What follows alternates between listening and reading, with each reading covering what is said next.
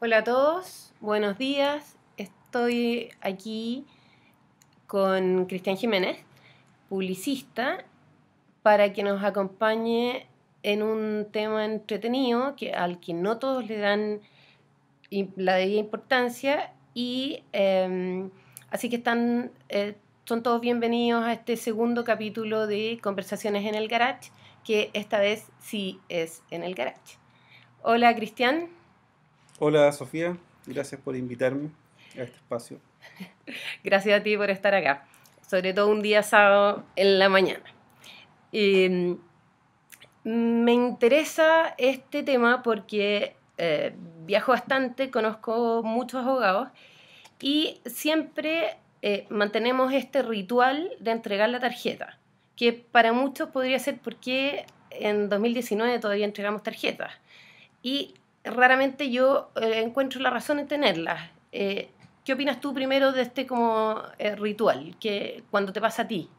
mira, a mí me pasa por lo general en reuniones donde asisto con personas que nunca he visto, nunca he compartido con ellos, y de pronto son cinco personas y mi memoria a veces no me ayuda a recordar los nombres de las cinco personas, y sí teniendo su tarjeta en la sobre la mesa, puedo eh, interpelar o conversar con ellos y poder recordar su nombre de manera rápida y, el cargo que tiene y, y, por qué estoy conversando con él en ese minuto. Eh, yo creo que la tarjeta, si bien es cierto en, a esta altura del partido, quizás es un elemento medio antiguo, pero sí sirve. Y yo creo que es vital eh, para poder eh, representar eh, a, ti y a tu empresa. Y por lo tanto tiene que ser un elemento que esté preparado, que esté bien hecho y que al menos esté pensado para que uno tenga una buena imagen frente a quien está conociendo o, a quien le quieres dejar una buena imagen de lo que tú haces lo que me ha pasado a mí, Cristian, es que recibo tarjetas, en el momento me sirven, eh, pero cuando las miro después, eh, no, no siento que haya una identidad detrás.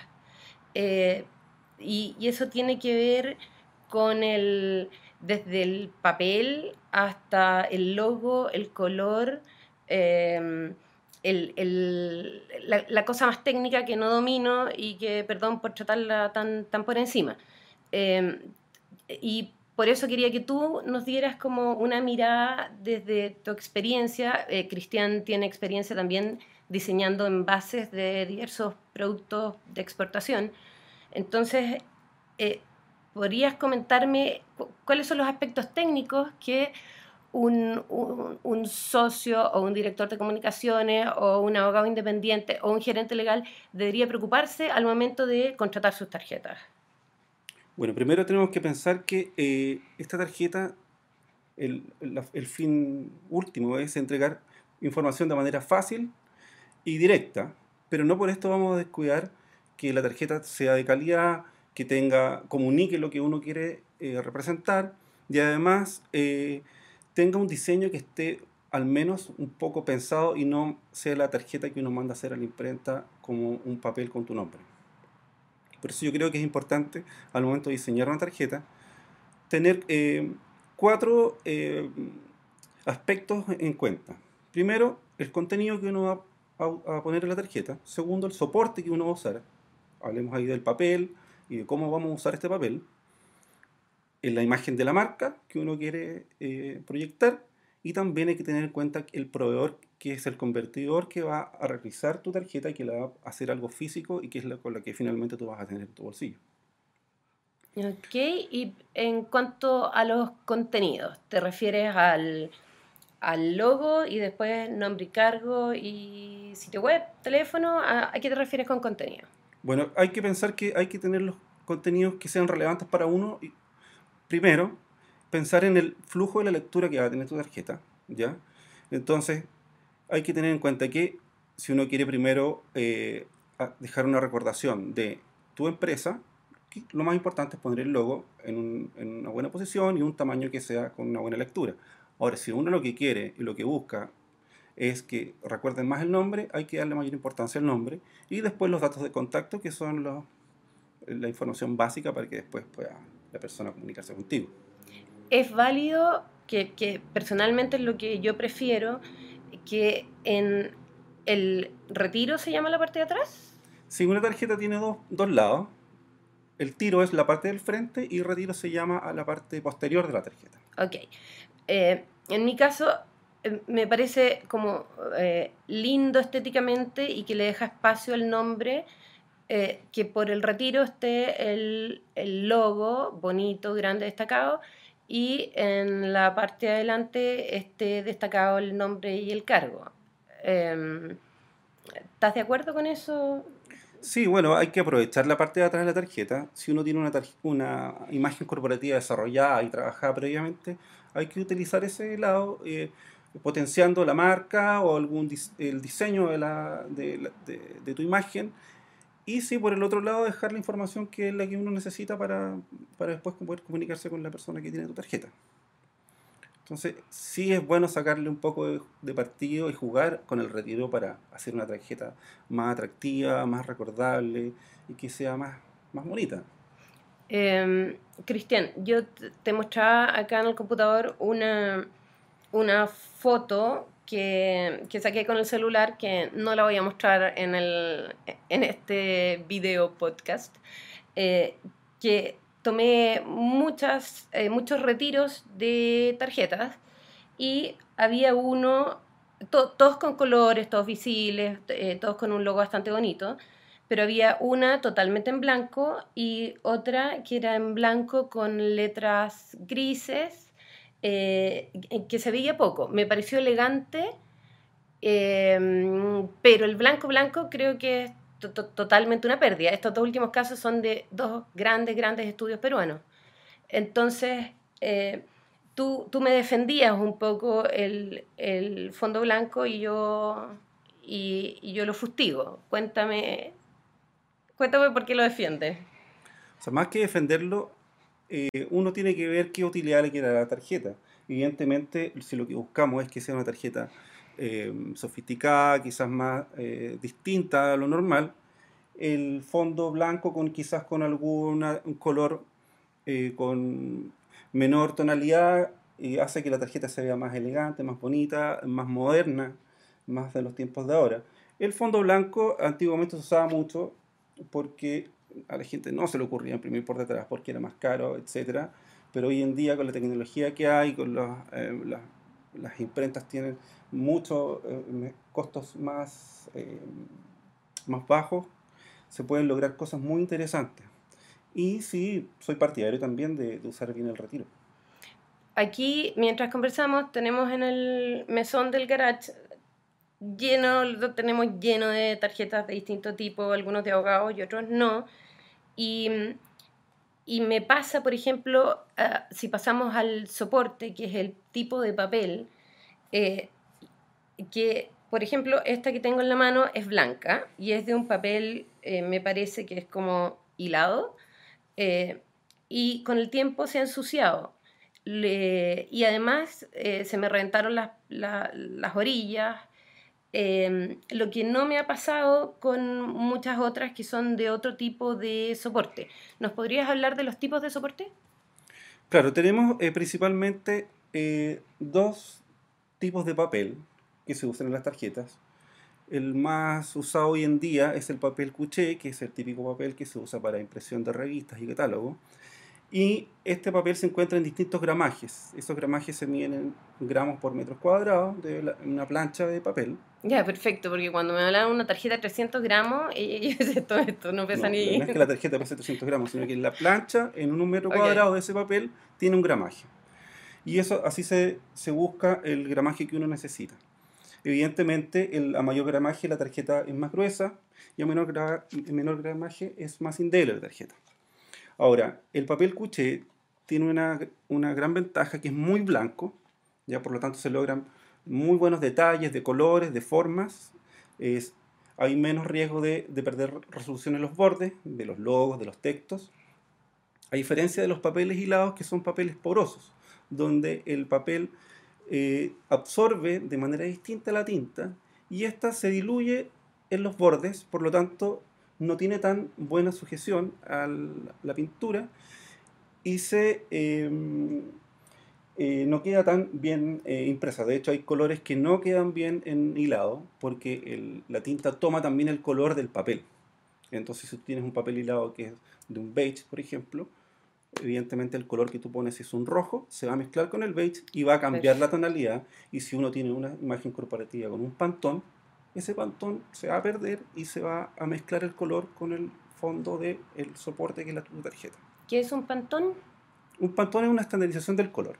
Ya. Porque, por ejemplo, si yo tengo un rojo acá y si quiero imprimir ese rojo en Rusia, allá yo les digo, mira, yo tengo este pantón, que es el 304C, y el gallo lo busca y con eso se estandariza el color. Hay, hay distintos tipos de pantones para distintos tipos de aplicaciones. Perfecto. Eh, me pasa que hace unos 15, 20 años el papel hilado era el, como el sumum de la elegancia. Y hoy a mi parecer, es el sumum de algo medio obsoletillo eh, o con, con olor antiguo. Eh, pero, pero hay gente como que se pasa de rosca y, y se va una cosa brillante, espantosa. Eh, cuéntame ese brillante, cómo se lo dan, en qué consiste, qué nombre tiene. Bueno, eh, en cada soporte se pueden eh, lograr distintas terminaciones, ¿ya? Hay terminaciones que son lacas, que se pone para proteger algún sector de la tarjeta o simplemente durante en, en toda la tarjeta. ¿ya? La gracia de la laca es que eh, hace que protege el papel y también protege la pintura. ¿ya? Depende de lo que uno quiera lograr, eh, se va a ver bien o quizás no se va a ver tan bien, porque mucho brillo también a veces molesta y, en algunos casos no, no viene a, a- a- ser un aporte a tu imagen. Pero en algunos otros casos se ve súper bien. Hay tarjetas con pequeñas aplicaciones. Aquí tenemos eh, dos tarjetas Y que eso- tienen un retiro negro, por Claro, ejemplo. esas aplicaciones se llaman reservas. Entonces, si uno va a usar un barniz con reserva, eso quiere decir que va a poner barniz solo en algunos sectores de la tarjeta y no en toda la tarjeta. Perfecto. Y hay otra terminación que se usa que casi por defecto en las imprentas, que es el barniz UV, que es un barniz más delgado que no da esta sensación plástica, pero sí es importante ponerlo siempre porque va a proteger de alguna manera el papel y también va a proteger la impresión. Y así va a hacer que dure más y que no a un par de días la tarjeta se ensucie y pierda calidad el papel y la impresión. ¿Estamos hablando de los termolaminados, de los polimates o de algo así? ¿O- No, ese es un barniz. Ok, Es un barniz. Los otros, los polimates que tú me Ajá. mencionas, son un lacados.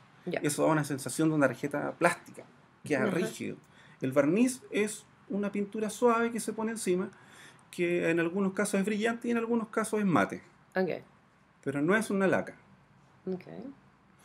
En las terminaciones hay cosas muy choras y muy interesantes, pues, como por ejemplo los cuños.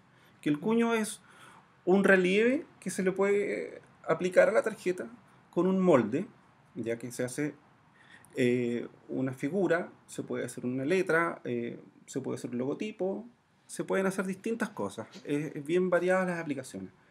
Se logran cosas muy interesantes y se destaca el logo de tu empresa, o si quieres destacar tu nombre, o el isotipo de tu logo. Es bien, bien usado. Eh, también están las folias, que es esta, esta aplicación metálica, que es un papel metálico que se adhiere al papel de la tarjeta, y hay aplicaciones en frío y aplicaciones en caliente. Va a depender de ahí de la máquina que tenga el proveedor con lo que tú estés usando. Lo que se logra es muy parecido, pero da esta sensación de una pintura metálica.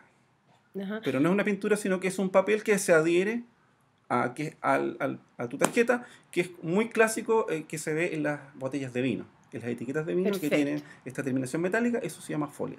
Y, y eso se, pero eso no está en todas las imprentas. Hay imprentas que. No lo tienen todas las imprentas. Ya. Estamos hablando de imprentas que tienen tirajes grandes, que son imprentas eh, que trabajan en formatos eh, de, mm, que hacen libros o que hacen ese tipo de cosas. No es una imprenta eh, solo de tarjetas. Por lo general la imprenta de tarjeta es una imprenta con una tecnología digital, que es- ah, estamos hablando de un- algo muy parecido a una impresora que uno tiene en su casa.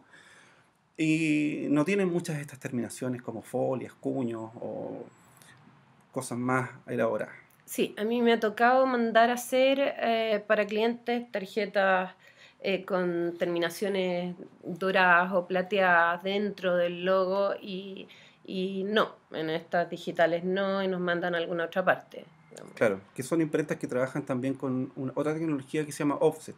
Ok, El offset es una máquina más grande que trabaja por color, por color, separado. Entonces, es una máquina imprime un color, los cuatro colores. Ajá. Hay máquinas hoy día que son hasta ocho colores. ujú, Lo, lo clásico son cuatro colores, el cian, magenta, negro y amarillo. Entonces, eh, el offset se trabaja por estaciones.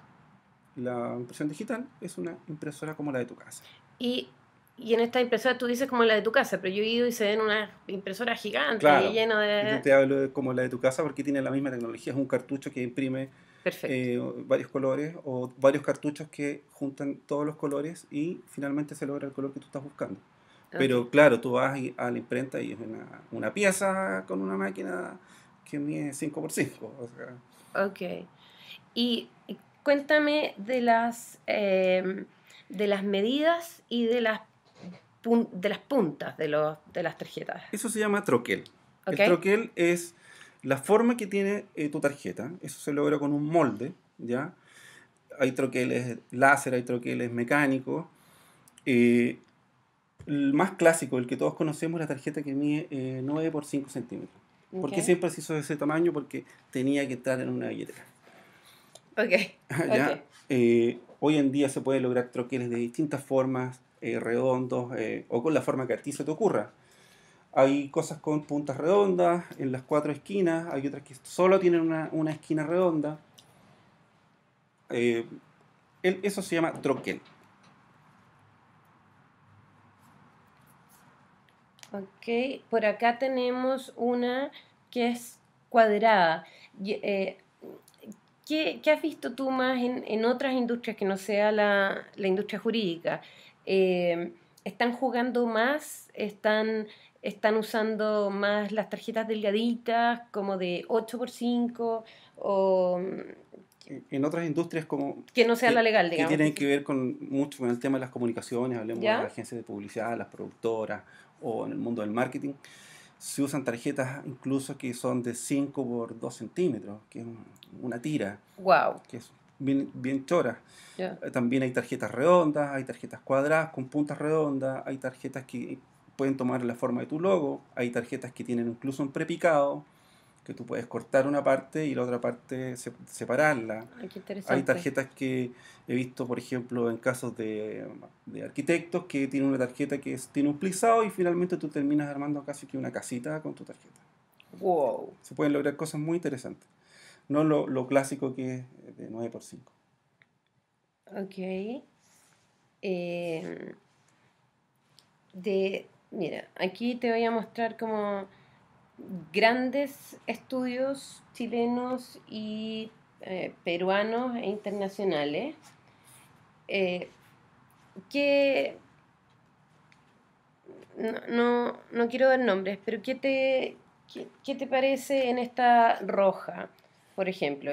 Que no tiene el logo, solo tiene dos tipos de rojo por detrás. ¿Cómo la analizarías? Bueno, esta tarjeta, evidentemente, el retiro debe tener algo que ver con su imagen corporativa. No he visto el manual corporativo de la empresa, pero Corresponde a su sitio web, en todo caso. de- debe tener mucho que ver con su manual corporativo. Sí. Me parece interesante que por atrás no tenga nada, pero sí tenga aplicaciones de dos colores, la hace ver distinta, eh, simple, pero se destaca. Perfecto. Eh, esta otra es en color un azul piedra de otro gran estudio chileno. eh, y tiene el logo en letras, bueno, que es su logo. Y, y después al otro lado, eh, bastante bien hecho, encuentro yo el, la disposición de nombre, cargo. Claro, aquí está lograda la tarjeta, pero siempre hay que tr- tratar de hacer una tarjeta que a uno eh, le genere una buena recordación de marca. Llame la atención. Que llame la atención y que después yo me acuerde, ah, esta tarjeta, este gallo era distinta, a ver, la voy a buscar y tú tengas una buena recordación. Ajá. Ahora esta tarjeta sí está bien lograda, pero podría haberse logrado algo mucho mejor. Yo siempre aconsejo que eh, busquen un profesional que los apoye en esto. Busquen un diseñador, alguien que, que les ayude a lograr una buena tarjeta. No lo dejen en manos de, de sin desmerecer a, los amigos de las imprentas, pero no lo dejen en manos de la imprenta porque el negocio de ellos es imprimir, no diseñar. Y por lo general no destinan mucho tiempo, mucho talento a lograr una buena tarjeta. Entonces, busquen un diseñador, busquen a alguien que te asesore y que te ayude. Si tienes un manual corporativo, el diseñador va a poder tomar esas reglas y llevarlas a este soporte de manera fácil y rápida y van a lograr algo. Si no tienen un manual corporativo, si incluso no tienen un logotipo, con mayor razón deben buscar un profesional que los ayude y los asesore para tener esto que hoy día es básico. Ok, yo para cerrar me gustaría eh, colgarme de lo que dijo Cristian y eh, con lo que tenemos que tener cuidado los abogados es con el prejuicio de los demás hacia nosotros. Nos ven con la estatua o la señora de la justicia, con la espada, con la balanza, con el martillo, eh, nos ven encorbatados o de tacones y de collar de perlas, entonces de alguna manera reflejan eso que ellos creen que somos nosotros Em, y, y, no se dan, ellos mismos se autocensuran en cuanto a qué proponernos.